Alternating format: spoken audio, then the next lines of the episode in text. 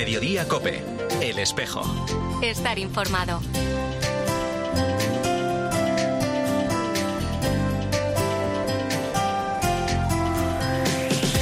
La una y 33 minutos, ¿qué tal? Bienvenidos al tiempo del espejo en Mediodía Cope en este 8 de septiembre. A esta hora, como cada viernes, nosotros estamos arrancando y temporada. Te cuento la actualidad de la Iglesia de Madrid, el saludo de Mario Alcudia. Quisiéramos que la experiencia de la Jornada Mundial de la Juventud haya sido un impulso para la vida ordinaria y para la pastoral y no un momento fugaz en la vida de tantos jóvenes. Es la delegada episcopal de jóvenes de nuestra archidiócesis, Laura Moreno, haciendo balance de lo que la experiencia de la JMJ de Lisboa ha supuesto para los jóvenes madrileños. Durante esos días, decía, han podido palpar la catolicidad, experimentar el sentido de familia cristiana y de fraternidad universal. Recogiendo los frutos de todo ello, dice nuestra delegada, iniciamos este curso con la experiencia muy viva de lo acontecido allí en Lisboa, con el reto de canalizar, de impulsar las llamadas que muchos de los jóvenes han sentido. Además, se refiere al reto que supone continuar con una pastoral que sea consecuente de ese camino vivido, una pastoral audaz y propositiva capaz de construir una verdadera comunión.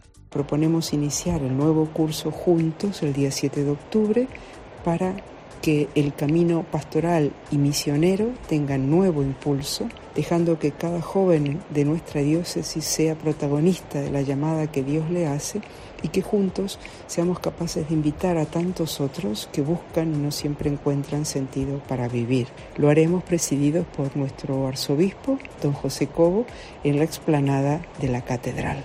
Bueno, pues apuntamos esa fecha, ese lugar, el 7 de octubre, en la explanada de la Catedral de la Almudena. Ahora a la 1 y 35 minutos lo que hacemos es hablar de otros asuntos, de la actualidad de esta iglesia de Madrid, en este espejo, en mediodía, COPE, en este segundo viernes de septiembre.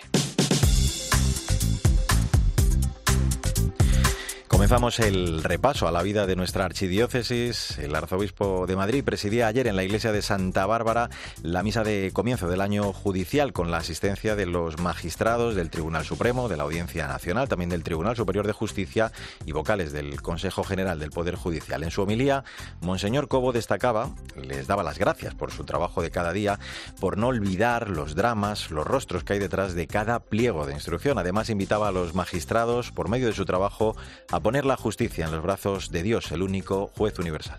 Hemos sido llamados desde tantos lugares a reflejar la misión de este Dios, a poner la justicia en brazos de este buen Dios por medio de vuestro trabajo. Hoy es un buen momento para renovar entre los cansancios, las frustraciones, las tantas desilusiones que a veces llegan, pero para renovar con la fuerza de Dios esa llamada que nos hace no solo para ser buenas personas, que lo sois, sino la llamada para ser instrumentos de la justicia que viene del corazón de Dios. Vamos con otros asuntos. Desde que fuera fundada en 1640, la Real Esclavitud y Santo Rosario de Santa María la Real de la Almudena celebra su fiesta patronal cada día como hoy, el 8 de septiembre, en Natividad de la Virgen María.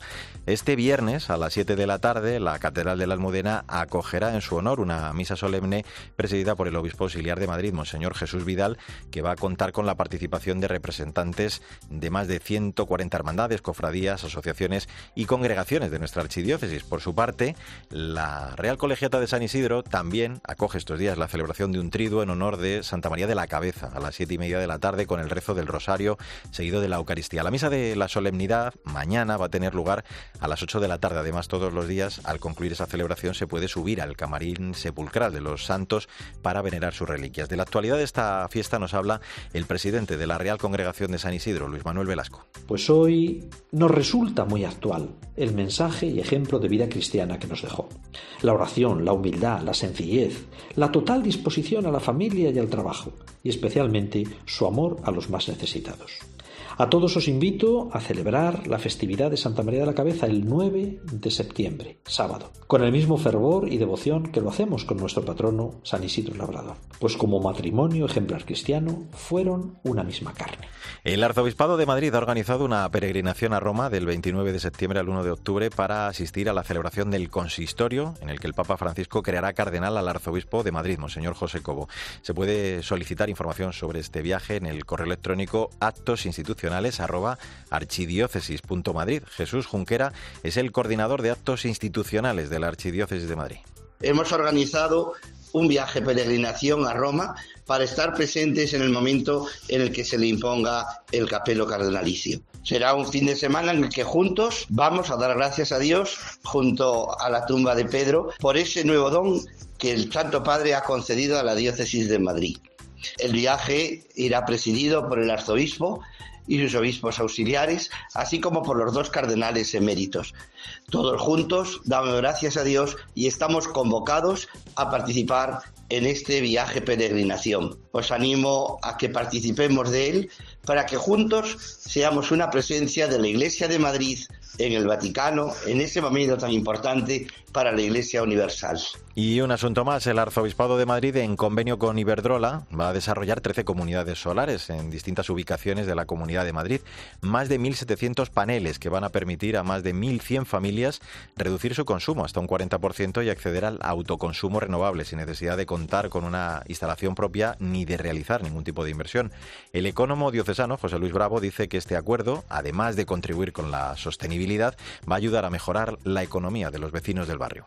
Los elevadísimos costes de la luz y del gas que vienen produciéndose desde 2021 con la guerra de Ucrania ha impedido que muchas parroquias puedan encender la calefacción en invierno o el aire acondicionado en verano, porque no podían pagar esas facturas de luz y de gas. Con este proyecto, este coste tan elevado puede reducirse en algunos casos hasta el 20%. Pues así hemos llegado a la una y casi 40 minutos. Enseguida vamos a hablar de la ayuda que mm, destina el Ayuntamiento de Madrid, que va a destinar al comedor de la calle General Martínez Campos, también a dos centros de día, un centro de acogida, 19 pisos de acompañamiento social y varios itinerarios de inserción sociolaboral de los que se encargan las hijas de la caridad. Te cuento ya mismo todos los detalles en este espejo de Madrid, en medio de Acope. En Mediodía Cope, El Espejo. Estar informado.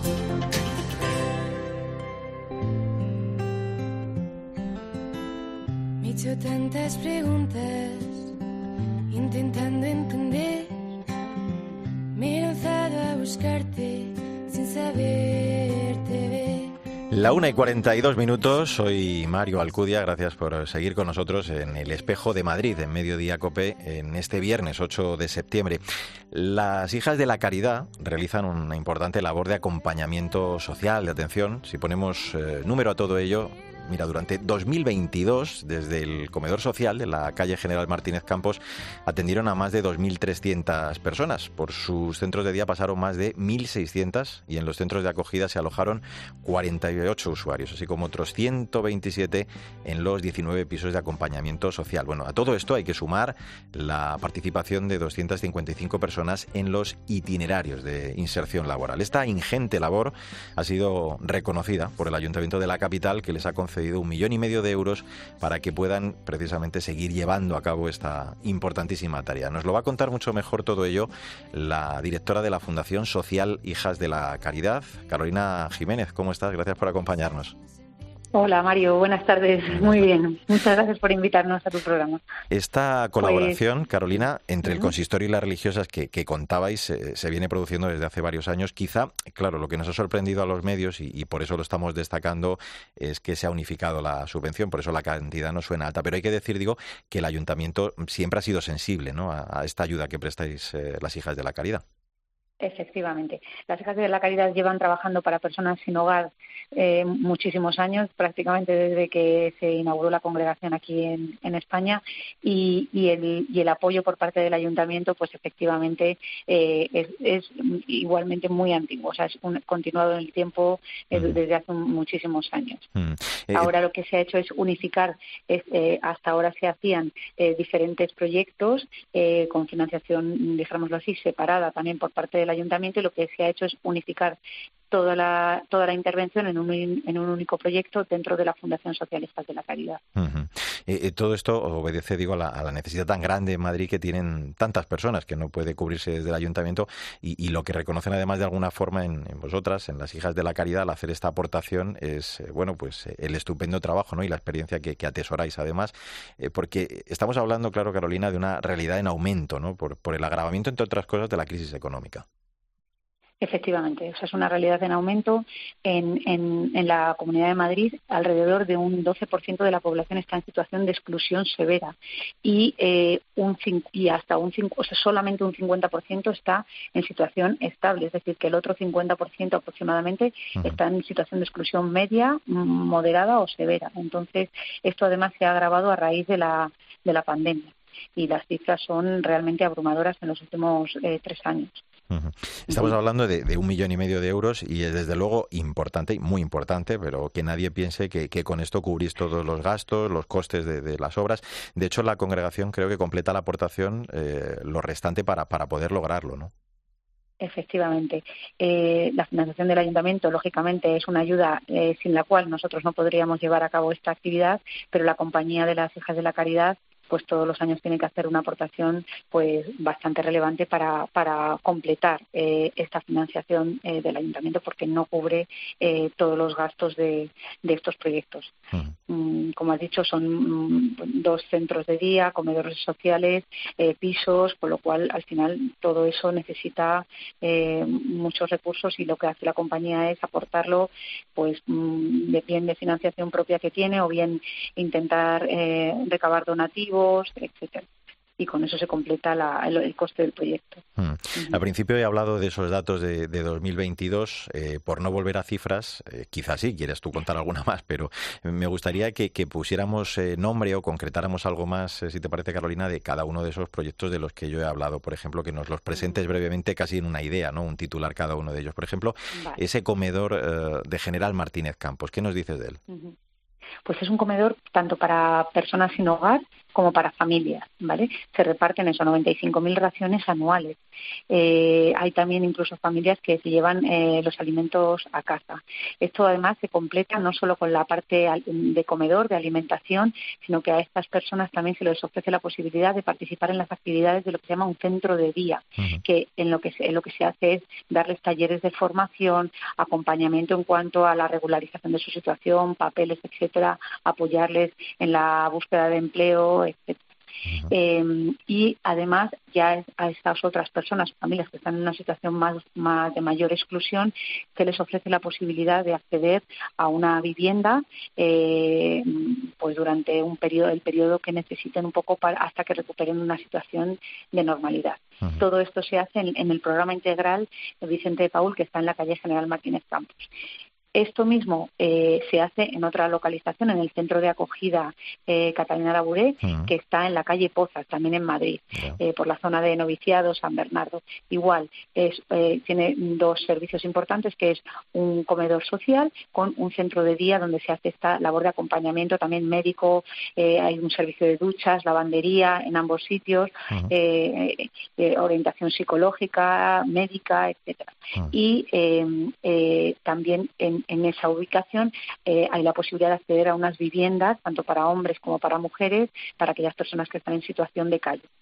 Eh, estos dos eh, proyectos se completan con lo que llamamos un, un, proyecto de itinerarios de formación y de inserción sociolaboral, en la que se ayuda a las personas desde el inicio pues, a elaborar un currículum, a, a, mm, darles talleres de formación, pues por ejemplo de cocina, ayudante de cocina, monitor de patio y comedor, etcétera, y luego en una fase final ayudarles a la intermediar en la búsqueda de empleo. Bueno, pues nos lo has presentado de forma muy completa, la verdad. Ese comedor General Martínez Campos, esos centros de día de los que hemos tomado nota Vicente de Paul, Catarina Laburé, también el centro de acogida y, por supuesto, pues esto que hablabas ahora, esos, eh, ese impulso a los itinerarios de, inserción sociolaboral. La verdad que ojalá estas necesidades se cubrieran con financiación privada, pero claro, de momento no es así y por eso hoy, porque cuando las cosas también se hacen bien, hay que felicitar y agradecer el que lo hagan las instituciones públicas, en este caso el Ayuntamiento de Madrid, pues que, como hemos contado, hace entrega de esta importante ayuda de un millón y medio de euros para ayudar en buena medida con ello a lo que hoy hemos conocido, a esa labor de las hijas de, la caridad. Yo agradezco mucho a la directora de la Fundación Social Hijas de la Caridad, Carolina Jiménez, el que nos lo haya contado todo ello con detalle en este espejo. Carolina, gracias por atendernos y, por vuestra importantísima tarea. ¿eh? Un abrazo muy fuerte. Muchísimas gracias, María. Gracias a vosotros. Pues así hemos llegado. A la una y 49 minutos, eh, recta final de este espejo de Madrid en mediodía COPE en este 8 de septiembre.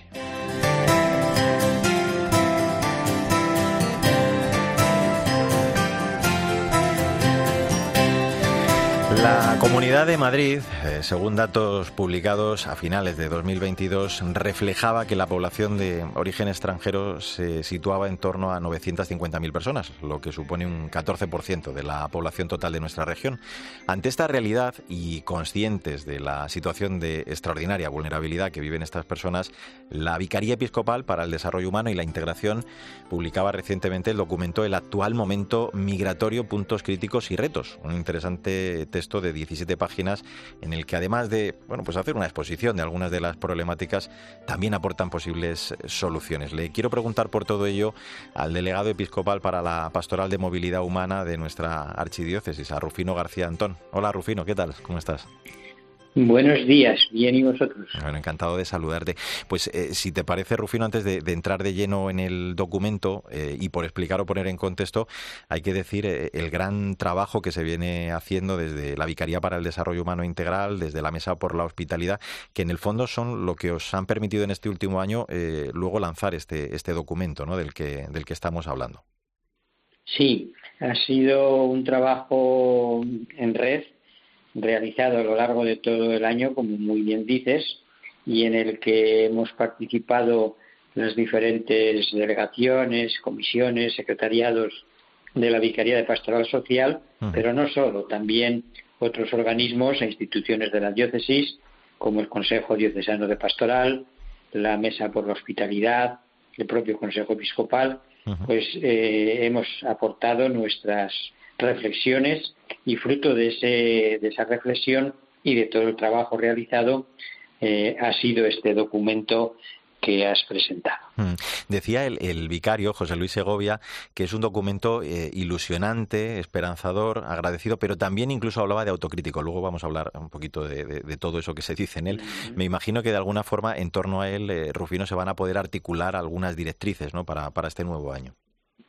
Sí, esa es la idea. Eh, que partiendo de la realidad que constatamos, una realidad que tiene dos caras, eh, las personas migrantes como potenciales eh, capacidades y de, y de propuestas y planteamientos son personas, realmente, ahí lo decimos en el documento, y son personas que tienen sus capacidades, por lo tanto, partimos de esa realidad tienen también sus dificultades. Mm. Pero a partir de, esa realidad de las capacidades y las dificultades, evidentemente el documento eh, propone mm, en un tercer apartado que decimos poneos en camino, mm. pues eh, en el apartado de las necesidades podemos hacer algo más, en el capítulo de las capacidades podemos hacer bastante más y en el capítulo de los derechos podemos hacer mucho más. Venga, pues vamos a, adentrarnos ya, ya apuntabas tú alguna cosa. Eh, desde la Vicaría eh, denunciáis el aumento de la precariedad, bueno, muy particularmente de la población migrante, claro, de la que estamos hablando, esa cada vez mayor desproporción ¿no? entre las necesidades y los recursos, algo, Rufino, que como se señala en ese documento, claro, a veces produce frustración e impotencia, ¿no? Sí, eh, ciertamente. Eh, pero eh, en el tercer apartado del que te he hablado también, del que os he hablado, decimos eh, es imprescindible ubicarnos adecuadamente. Y ahí señalamos como dos actitudes de las que tenemos que huir o que tenemos que evitar. Una, presentarnos, diríamos, como salvadores exclusivos, ubicarnos como una prepotencia salvadora mm. y, como si tuviéramos respuesta para todos y para todo. Mm. eso no es así realmente porque eso nos lleva a sentirnos frustrados y desbordados, pero la otra actitud eh, que queremos evitar es ampararnos en que estamos haciendo ya suficiente, encogernos de hombros y pasar de largo ante, los apaleados del camino. Mm. Frente a esas dos actitudes decimos necesitamos hacer vida, cada uno y como comunidad, la espiritualidad de la impotencia compartida, compartida entre nosotros y con quien acompañamos. Hmm. Además de, esa situación de vulnerabilidad, otro gran problema que, se destaca en, este documento del que estamos hablando es la invisibilidad o la inexistencia para las administraciones públicas. Habláis, de, creo, de, limbo jurídico, ¿no? que les impide esa correcta integración. Eh, son realidades muy diversas eh, que, claro, son auténticas dificultades para, para estas personas, ¿no? Sí, sí, eso lo, señalamos en el tercer apartado, en el capítulo de los derechos. Eh, podemos hacer mucho más y efectivamente ahí, eh, entre otras cosas, eh, ponemos el dedo en la llaga en cuanto a que las administraciones, cada una desde su competencia, pues mm, deben y pueden hacer algo más. Y por una parte, pues eh, incidimos sobre todo en, esa, en ese limbo burocrático y en esa dilación de las citas mm. que son realmente eh, lamentables e impresentables. Sin citas no hay derechos mm. y eso es una realidad que afecta a, a todos los ciudadanos, inmigrantes y españoles, y invitamos y hacemos un llamamiento a las administraciones a que cada cual desde su competencia y en corresponsabilidad eh, y sentándose, pues asuman esas responsabilidades y no eh, permitan que estas personas estén en ese limbo jurídico durante tres años hasta que consiguen, pueden acceder a los papeles con todas las dificultades eh, que tienen pues para acceder a una vivienda digna, a una sanidad universal, eh, y algunos papeles en regla, diríamos. Eh, pedimos a las administraciones que eh, se pongan las pilas, por decirlo así, lisa y llanamente, y realmente posibiliten los derechos a que estas personas están sujetos, diríamos, son sujetos de derechos. Y en 10 segundos, eh, lo que podemos hacer nosotros, los que no somos las instituciones, pues sobre todo, me imagino, por lo que contáis, es eh, el crear comunidades abiertas y, misioneras, ¿no? Que quizá es eh, el hacer ese lugar de calidad y calidez que, de la que habla siempre el Papa, ¿no? Sí, sí, por supuesto. Ahí hay un criterio fundamental y es que mm, la comunidad es sujeto evangelizador y en esa comunidad eh, los inmigrantes y todos los que pertenecen a esa comunidad eh, no deben ser considerados como destinatarios de la acción evangelizadora, de la catequesis, de Cáritas, etcétera, etcétera, sino que eh, están invitados y las comunidades parroquiales y las organizaciones e instituciones de iglesia estamos invitados a propiciar que los inmigrantes también sean sujetos evangelizadores, hmm. miembros de, pleno derecho de las comunidades cristianas, participando en las diferentes pues actividades eh, y también en los organismos de decisión como el Consejo Parroquial. Pues eh, Rufino García Antón, gracias por atendernos, por explicarnos todo ello con detalle ese documento, el actual momento migratorio, puntos críticos y retos. En nombre de todo el equipo, Sandra Madrid, Álvaro Español, recibe el saludo de Mario Alcudia. Volvemos en siete días con la actualidad de la Iglesia de Madrid. Que te vaya bien.